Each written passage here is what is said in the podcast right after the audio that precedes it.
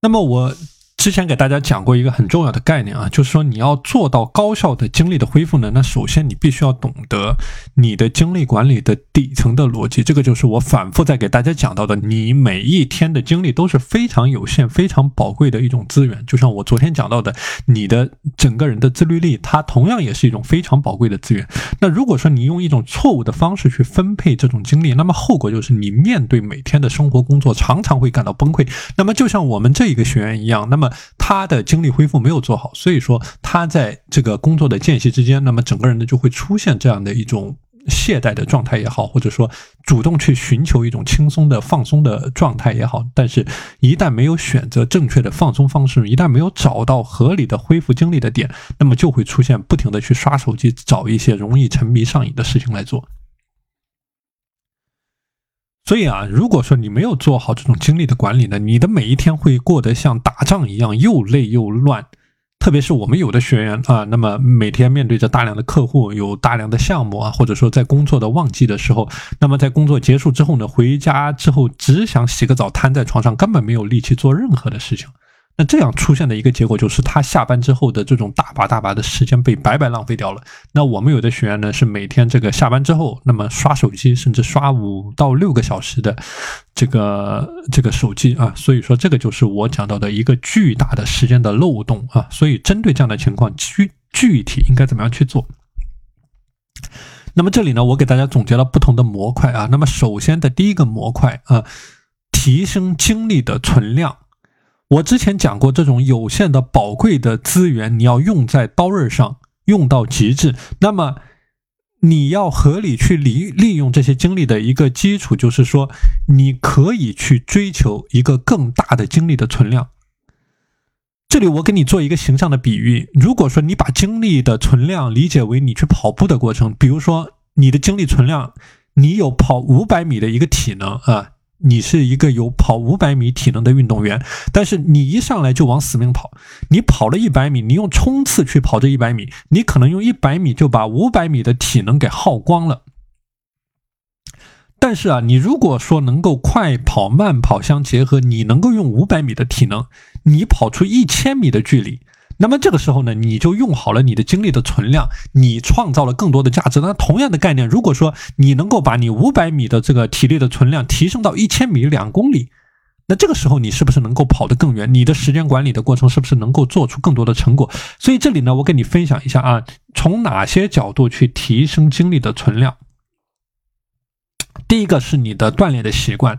那我是看见我们有的学员是有在做系统的锻炼啊，比如说。我看见我们有的学员给我写到的反馈里面啊，这个有这个，比如说在上一个星期啊，有这个冲浪，有拳击，有跑步，有锻炼的习惯啊，这个都是非常好的习惯啊。所以我给你讲到的，你的系统的、科学的、适度的锻炼是能够让你的注意力、记忆力、专注力、情绪都能够得到很大的改善。为什么我们现在的这个大家的情绪上或多或少都存在着问题？啊，那么你要找到一些好的方法，能够对你的情绪进行一个疏导和改善。那这里我给你讲到的这种适量的运动呢，它一定是一种非常好的去改善你的体力、改善你的脑力、改善你的情绪的一种方法啊。而且锻炼的本身呢，就是在克服你身体的懒惰的过程。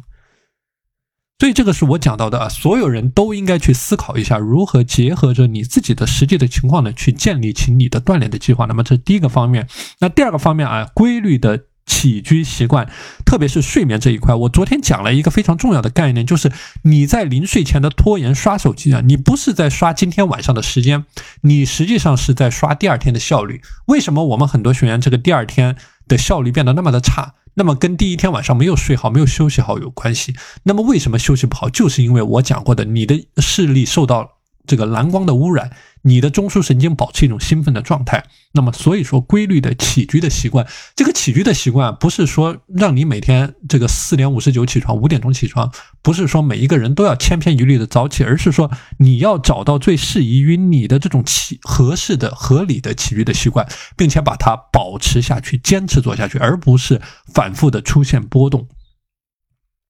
像我们有的学员啊，就是反复的在出现波动。那么，比如说今天做的很好，十点半睡觉，那么到了明天呢，又这个不停的刷手机，刷到凌晨一点钟、两点钟睡觉，那么你整个人的作息是一种混乱的状态，你到第二天你的精力也是一种不稳定的状态，所以这个对你提升你的精力存量是没有好处的啊。所以这个是我讲到的，为什么要通过合理的起居习惯呢，去提升你的精力的存量。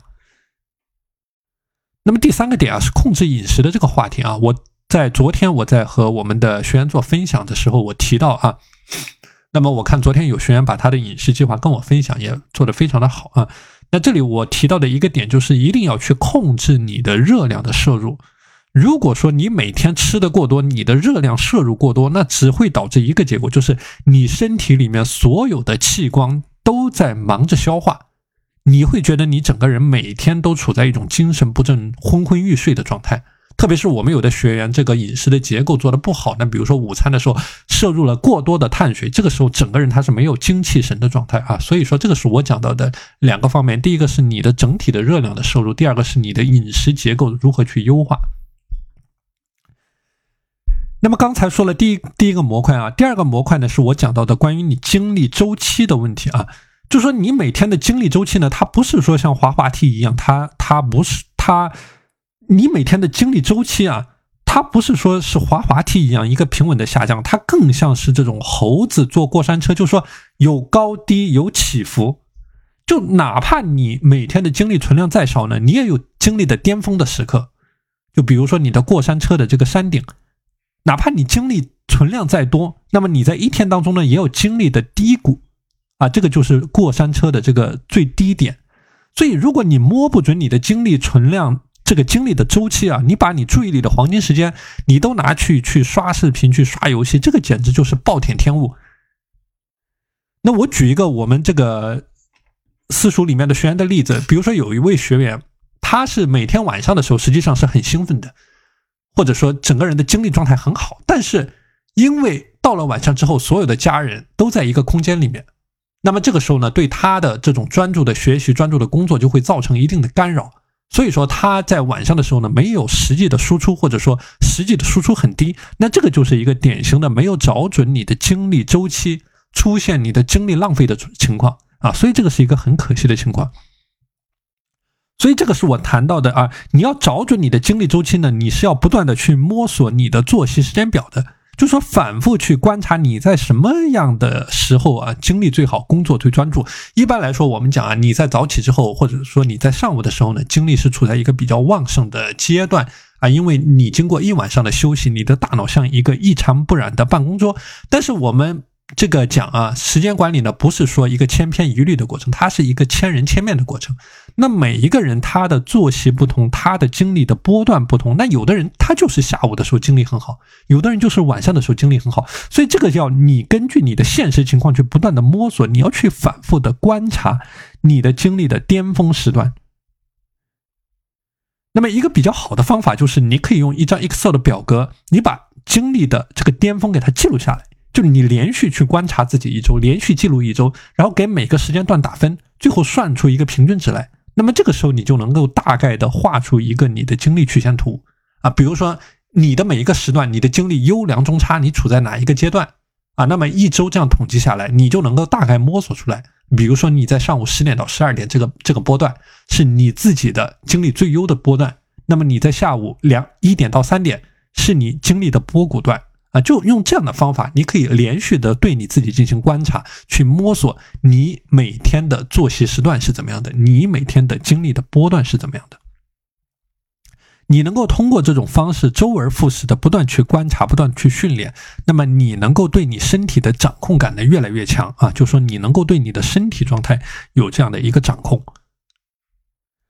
那么另外一个模块啊，就是说你要学会去合理的使用精力啊，比如说。一个比较重要的点就是说，你要学会去极致的专注啊，这个是我经常讲到的问题。特别是你在面对重要工作的时候，你在面对有难点的工作的时候啊，你要真正的实现这种极致的输出的状态，就是说，一定是保持一种极致的专注的状态，就尽你最大的可能性进入到这种心流状态当中。所以这个是我刚才讲到的，跟你的黄金时间段、跟你的精力的波峰相结合。那么在波峰的时候呢，最好就是结合着你的番茄时段，结合着你的番茄钟这样去执行。那如果说你在你波谷啊波谷的时候呢，你觉得你使用番茄钟效率不高，那么你可以根据你的实际情况自己来决定。但是在你的波峰时段啊，你是可以结合着这种番茄钟实现极致的效率的输出啊，尽你最大的可能性，竭尽全力进入到一种忘我的心流的状态，实现这种时间的摆动啊，和时间黑洞相对的概念，时间的摆动。那另外一个话题啊，就是这个这个学员提到的恢复精力的问题啊，恢复精力的问题。我讲这个恢复精力呢，它就像钟摆一样，钟摆的概念啊，你要通过周期性的使用精力和补充精力，完成你精力的分配。那刚才我说到的这个番茄钟啊，它就是一个最简单的这种恢复精力的模型。为什么说你工作了二十五分钟之后要休息五分钟？就是说你通过五分钟的休息呢，去补充或者说修复你的精力。那我之前讲过很多补充修复精力的方法，比如说深呼吸啊，这个是我经常给大家讲的。那么我们有的学员呢喜欢做这个正念冥想，这个也是很好的方式。或者我们有的学员这个练习这个八段锦啊，那么这个也是一个方式。或者说喝水，或者说做一点物理性的运动，起来走一走，不要一直坐着啊，起来走一走，或者说吃块巧克力，这些都是非常好的去恢复你精力的方式。所以这个是我讲到的啊，你通过这种二十五分钟的全力冲刺呢，你要找到这种适应的方式去恢复体力。你恢复体力、恢复精力，实际上是和你的这个冲刺工作，它是一个整体，它是一个事物的正反面。你既然有全力的冲刺，那就一定对应着这种休息的概念，而不是说你不可能一直的冲刺。啊，所以说这个我讲到的这个自律和时间管理的过程，它是一种修行的概念，是一种马拉松的概念。那么既然是马拉松呢，你就不可能说是一直用短跑的冲刺的速度来完成整个马拉松，而是要用到这种张弛有度的方式啊。那另外一个概念呢，是我讲到的切换大脑的概念啊。你的大脑的皮质上是有一百多亿个神经细胞的。就说你的功能区都不一样啊，然后他们是以不同的方式排列组合，组合成各种不同的联合功能区。那么你通过切换不同的工作内容啊，你可以实现的就是说，你能够让某个区域兴奋，另外一个区域休息啊。这比如说在你的不同的时间刻度之间来回切换任务的时候呢。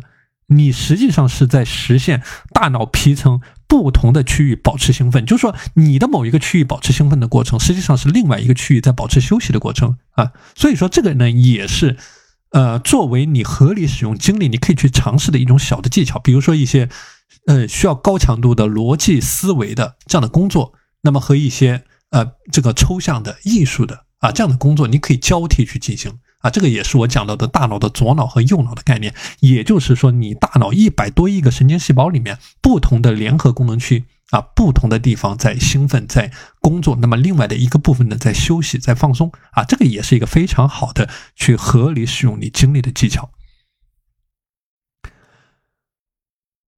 好的，今天的内容和大家分享到这里啊！大家如果想要加入到我的时间管理的学习社群，可以添加我的微信五幺二四九零五七五五幺二四九零五七五。我们下期节目再见。